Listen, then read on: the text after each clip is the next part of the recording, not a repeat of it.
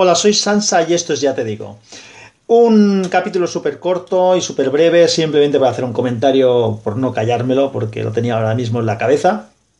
Eh, acabo de grabar una, bueno, una contestación a una llamada que tenía en uno de los capítulos que acabo de grabar, el que hablo del gran apagón.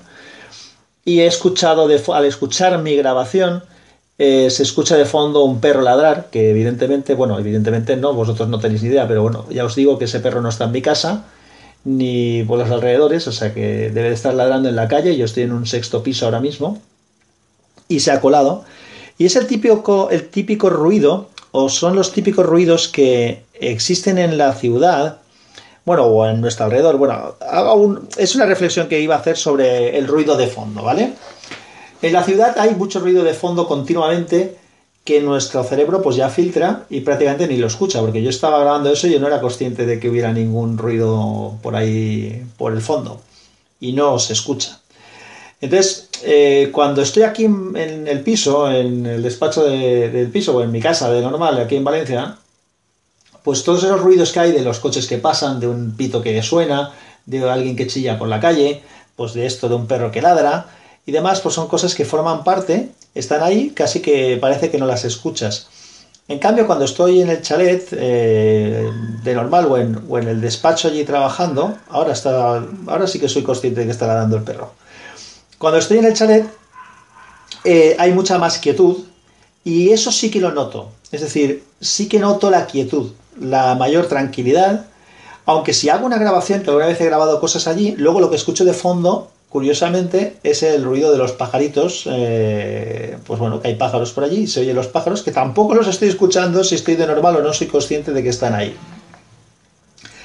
Todo no es la panacea, porque evidentemente de vez en cuando alguien se, porte, se pone a, cortar los setos o a pasar el cortacésped o a limpiar con la sopladora.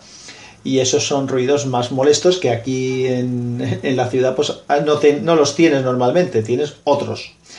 Pero bueno, es un poco eh, alrededor de eso, de que vivimos eh, con un montón de sonidos alrededor que normalmente filtramos porque estamos en otras cosas, pero claro, están allí. Y cuando grabas, la gente que grabamos cosas, pues de vez en cuando, pues te sorprendes de encontrarlos allí, ¿no? En la grabación se te han colado, cuando realmente no es que se te han colado, es que están ahí, ¿no? Pues nada más, esta historia os quería contar simplemente. Las notificaciones, si no las tengo en silencio el teléfono, es otra de las cosas que se cuela de vez en cuando. Disculpa de la vibración esa que ha sonado.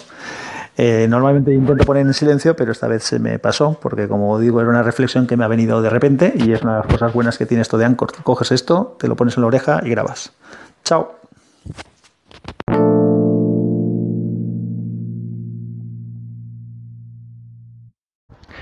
Hola Sans, aquí Nacho. Bueno, pues tienes toda la razón del mundo y en el apasionante mundo del podcasting ya sabemos que tenemos los micros de condensación y los otros que ahora no me acuerdo cuáles son, no, me viene el nombre, pero bueno, me lo sé de memoria.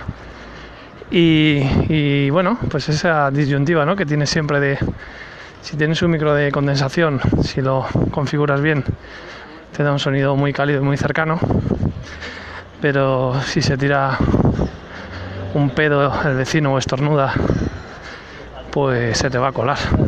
Y hasta el zumbido de una mosca, si pasa un poco cerca. Pero sí, cuando, cuando te dedicas a esto, potencias, potencias el oído en detrimento de otros, de otros sentidos que normalmente nos ponen en piloto automático. Venga, un abrazo, chao.